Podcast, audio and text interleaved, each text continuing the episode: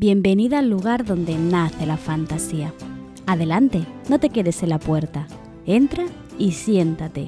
Hoy vamos a hablar del sistema de magia de los Reconers, la saga de Brandon Sanderson.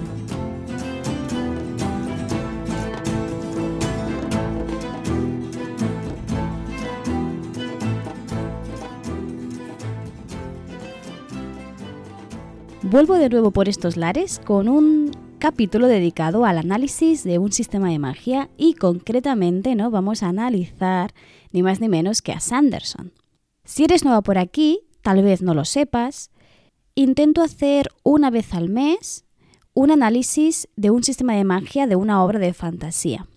Este análisis de los sistemas de magia siempre lo hago a la luz de las leyes de la magia de Sanderson. De hecho, el primer capítulo sobre sistemas de magia fue el análisis de las leyes de la magia de Sanderson. ¿Vale? Estés en el dispositivo que sea o en, mi página web, si bajas hacia abajo en, los capítulos del podcast encontrarás uno de los primeros, ahora no recuerdo qué número es, ¿vale? Pero uno de los primeros es justamente el, el análisis de los sistemas de magia. Te lo digo más que nada porque voy a ir hablando de debilidades, costes, y las distintas leyes de Sanderson dando por hecho que las conoces, ¿vale? Sin, tener que explicarlos otra vez, porque si no este capítulo se me va a alargar demasiado, ¿vale? Como te decía, vamos a analizar el sistema de magia de uno de los grandes autores de fantasía actual, que es Sanderson, y que, te recuerdo, sus sistemas de magia siempre están basados en las leyes de la magia dura, entendiendo la magia como una herramienta, como una capacidad más que tiene el ser humano para realizar cosas, sean para bien o sean para mal. ¿no? De esta forma, la magia se convierte en un mecanismo, ¿no? en, un sistema que tienes que entender, que tienes que aprender, tanto si es para usarlo como para enfrentarte a él. Hasta ahora, todos los sistemas de magia que he analizado, creo que todos, si la memoria no me falla, están pensados para ser sistemas de magia que va a emplear el protagonista o el grupo de protagonistas, ¿no? Pero va a ser justamente lo contrario lo que sucede en la saga de los Reconers. Antes de entrar en materia, vamos a, a leer juntos la sinopsis de la primera entrega de la saga para que sepas un poquito de qué va. Y creo que mejor que yo lo va a hacer Sanderson en la sinopsis, ¿no? información así básica que más o menos tienes que conocer. La saga está compuesta por tres libros, es decir, es una trilogía que tiene final, es decir, no, no es el archivo de las tormentas que es interminable, ¿vale? Es una saga, además es una saga de fantasía juvenil, lo que hace que sea una lectura muy rápida, muy amena y que enganche bastante, especialmente por cómo están tratados los protagonistas. ¿Vale? Pero no estoy haciendo una reseña, así que paso directamente a leerte la sinopsis. Steelheart es el primer volumen de la elogiada trilogía de los Reconers de Brandon Sanderson, el autor de fantasía épica que más lectores está ganando en todo el mundo y que ya se ha convertido en el futuro heredero del trono de todo un género. Bueno, esto es lo que ponen delante, encima de, de lo que es el resumen de la historia. Vamos a lo que es la historia en sí de este primer volumen de la saga. Diez años atrás, Calamity irrumpió en la ciudad en la forma de una explosión en el cielo que otorgó a algunos seres poderes extraordinarios. A estos se los empezó a llamar épicos, y pronto subyugaron a la población empleando sus increíbles poderes con el afán de gobernar la voluntad de los hombres y conquistar el mundo.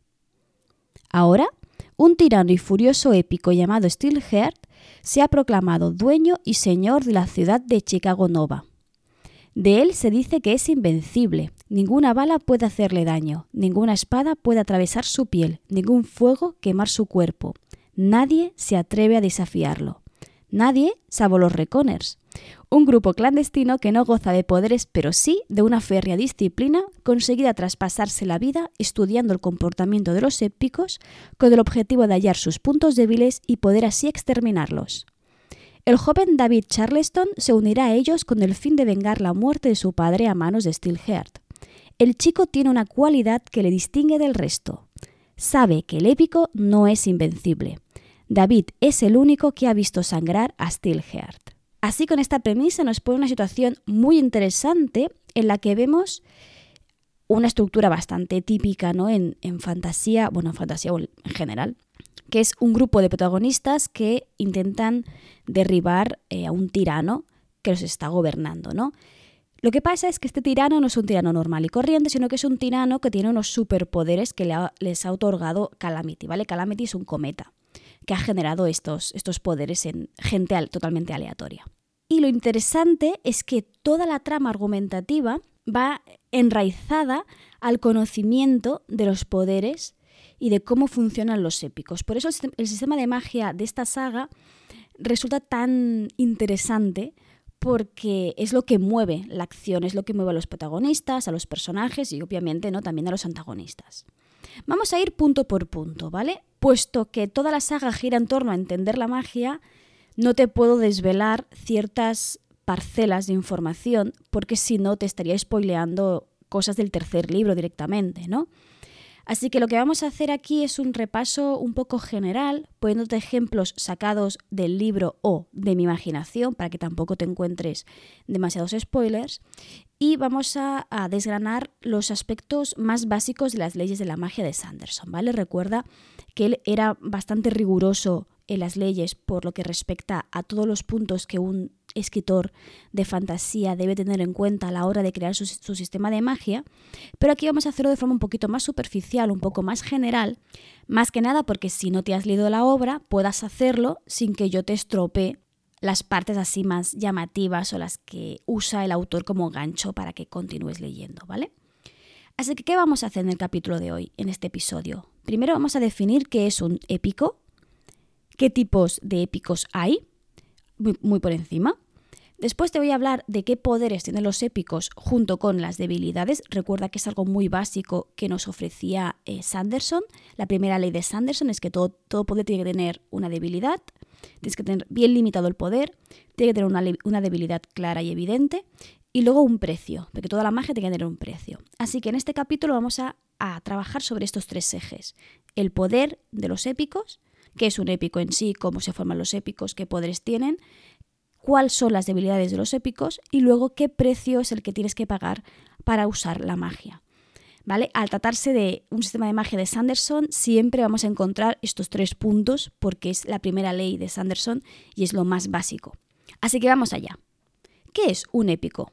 Esta saga, a diferencia de otras muchas de Sanderson, no están ubicadas en un mundo distinto al nuestro, sino que está ubicado en nuestra propia Tierra, solo que ha sucedido un gran desastre, ¿vale? Una estrella roja domina los cielos desde hace un año y desde que apareció han aparecido estos épicos. Bueno, más que aparecido es que personas que son normales y corrientes, de un día para otro, desarrollan una serie de superpoderes que los convierten en estas personas que han denominado épicas.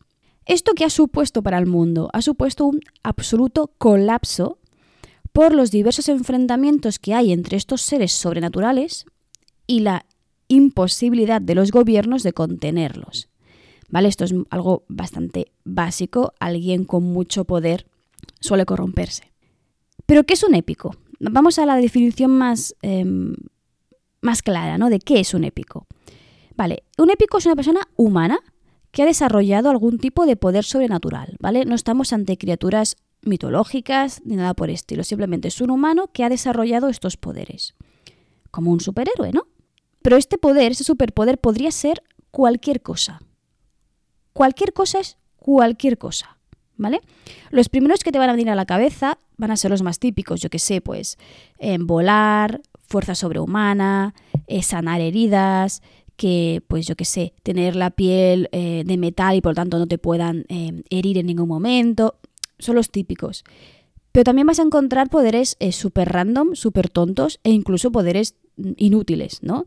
Yo qué sé, mm, poder calentar cosas, el poder de detectar a otros épicos, por ejemplo, o modificar las cosas, ¿no? Por ejemplo, modificar el tamaño de las cosas, en plan Alicia en el País de las Maravillas, ¿sí?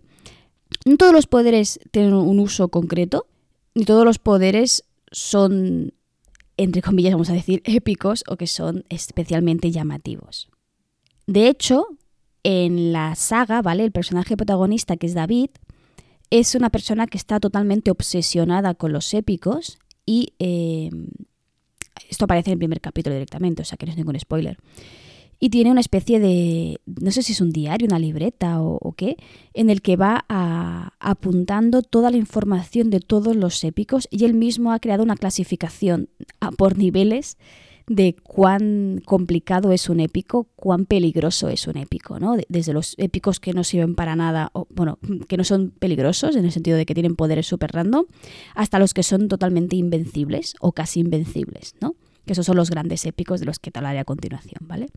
Esto es importante porque una de las preguntas que hace Sanderson para las leyes de la magia, para que tú puedas crear un buen sistema de magia, es los magos, en este caso los épicos, ¿cómo pueden adquirir sus poderes? ¿Es, algo aprendido? ¿Es algo innato? En este caso es algo random, ¿vale? Es decir, no todo el mundo va a ser un épico y si quieres ser un épico no puedes convertirte de ninguna forma a un épico, eh, sino que de forma un poco mm, arbitraria, ciertas personas desarrollan estos poderes. Es algo que se podría entender como algo espontáneo, una reacción a este cometa que está en los cielos.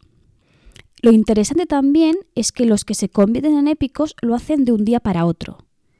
No hay un lapso de tiempo en el que puedas prepararte para tu poder, ni que puedas entenderlo, sino todo lo contrario, ¿no? Lo que lo convierte en algo mucho más caótico, ¿no? Si tú de un día para otro te levantas con el superpoder de, yo qué sé, mm, saltar en el espacio o saltar en el tiempo, ¿vale?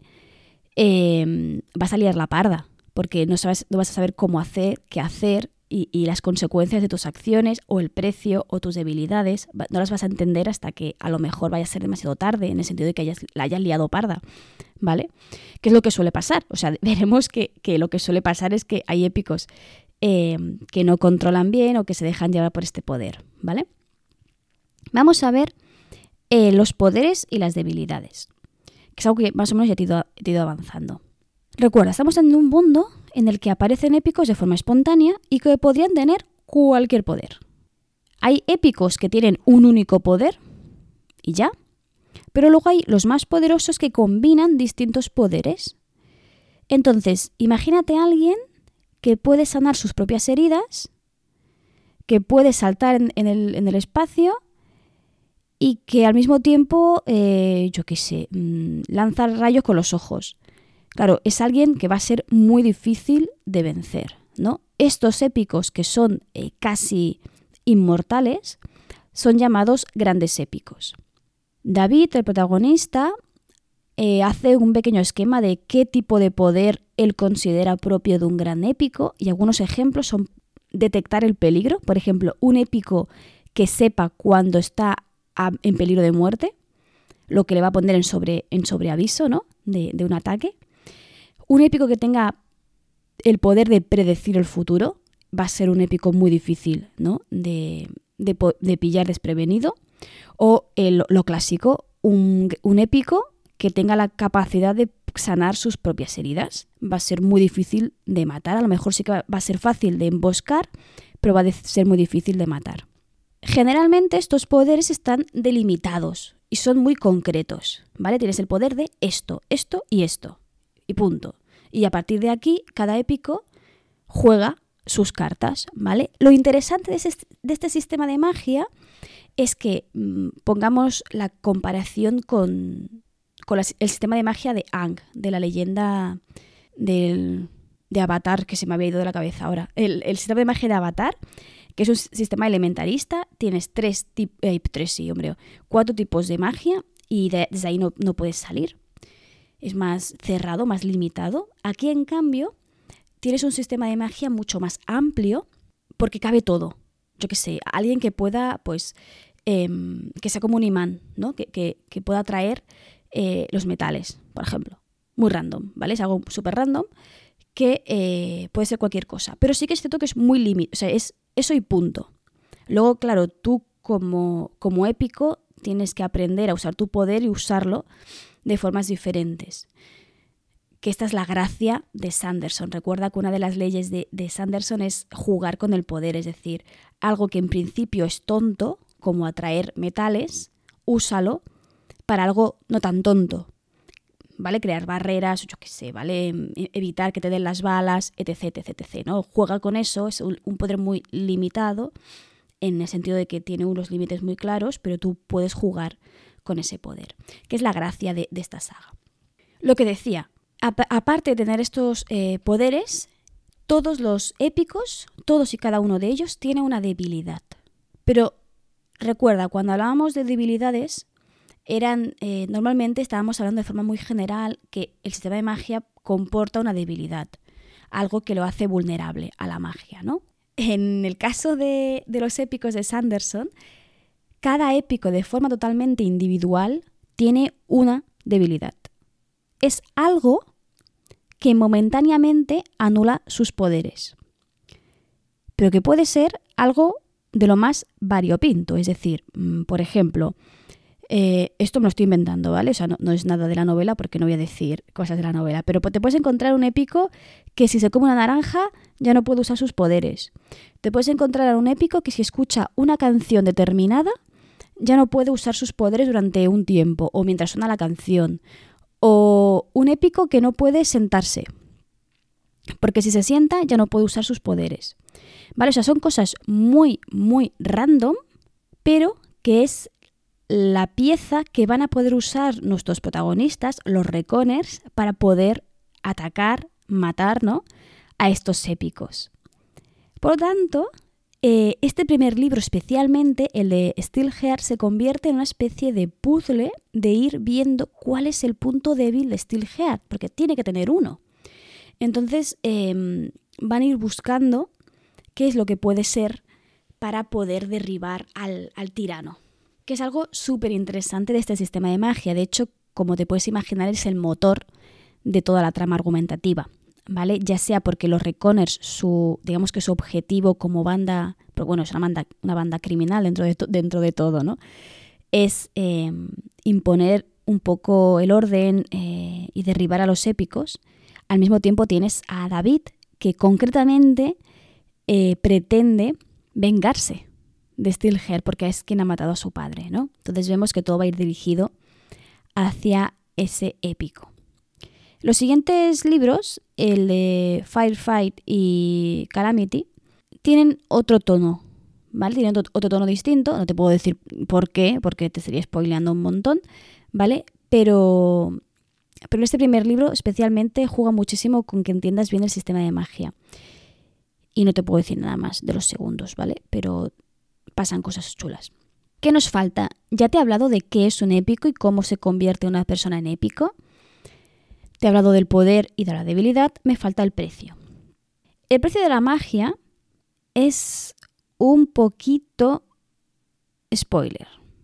Porque es algo que se va a ir viendo a lo largo de la novela. Creo que se desvela hacia el final y se desarrolla mejor en el segundo en la segunda entrega. Si no voy equivocada, ¿vale? Ya sabes, te he comentado varias veces que yo suelo leer las sagas del tirón y muchas veces no sé dónde está la frontera entre el primer y el segundo libro. Entonces, yo te lo voy a explicar el precio de la magia porque considero que es esencial para que entiendas bien el sistema de magia de los épicos.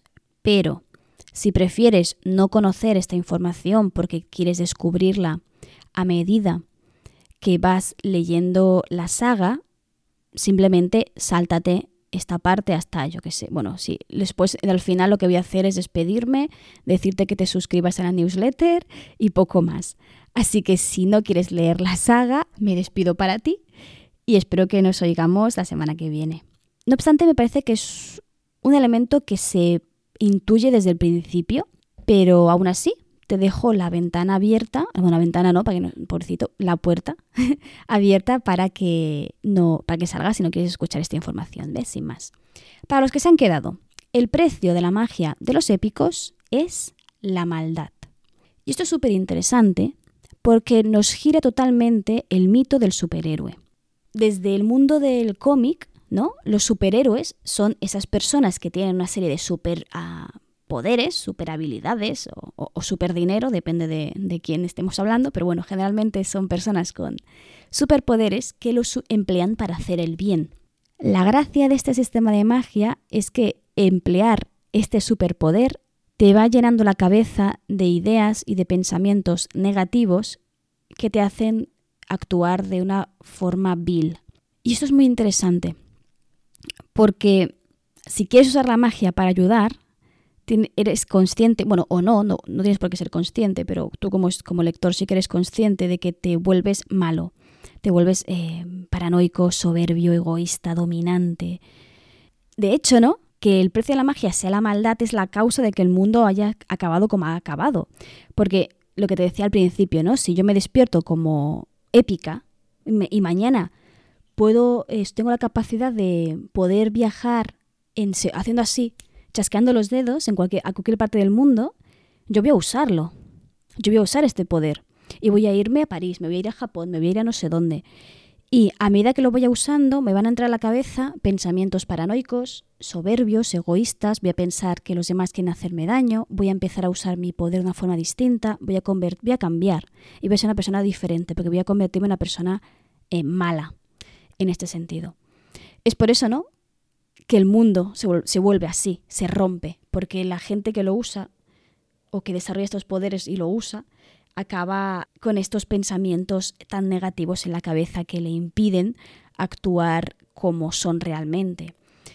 Al menos una parte, yo me imagino que algunos malos habrán que desarrollar este superpoder y punto, ¿no?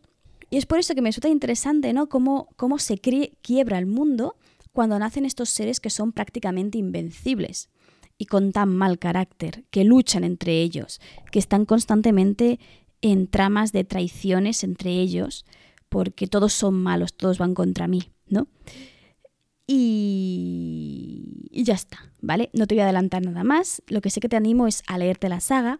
La verdad es que a mí me gustó mucho el primero y el segundo. Debo decir que me parece que aquí Sanderson falló un poco en el cierre de la saga.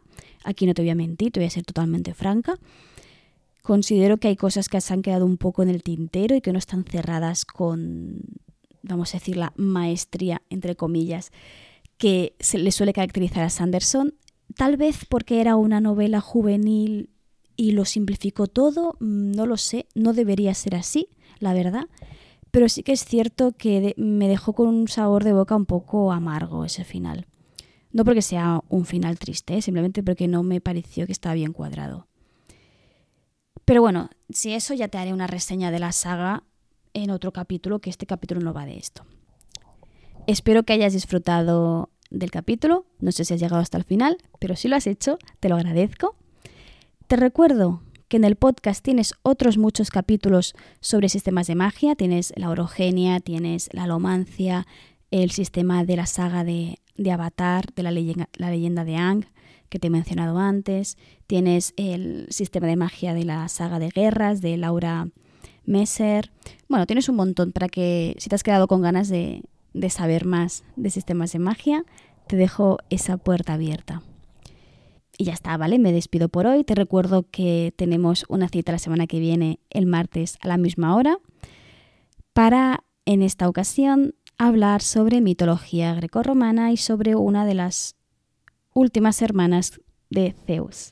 Te recuerdo también que si te gusta mi contenido y quieres apoyarme, lo harías suscribiéndote a la newsletter, que tienes más abajo el enlace y todo eso, ¿vale? Recuerdo que apuntarse a la newsletter supone eh, simplemente recibir un correo cada 15 días en el que te voy un poco hablando de cosas varias, ¿vale? A veces te hablo de mis avances como escritora, a veces te hablo de ciertas reflexiones que me, a las que llego a través de mi experiencia personal y que te invito a ti a la reflexión. No lo sé. O sea, la verdad es que a veces lo uso para simplemente pensar un poco sobre las cosas que suceden a mi alrededor y que te invito ¿no? a, una conversación. La verdad es que salen conversaciones muy interesantes porque muchas de vosotras me respondéis y, es, y la verdad es que es muy bonito. Y ya está, ¿vale? espero que te vaya muy bien la semana y te recuerdo como siempre que aquí, en este pequeño rinconcito de Internet, siempre, siempre, siempre vas a ser bienvenida.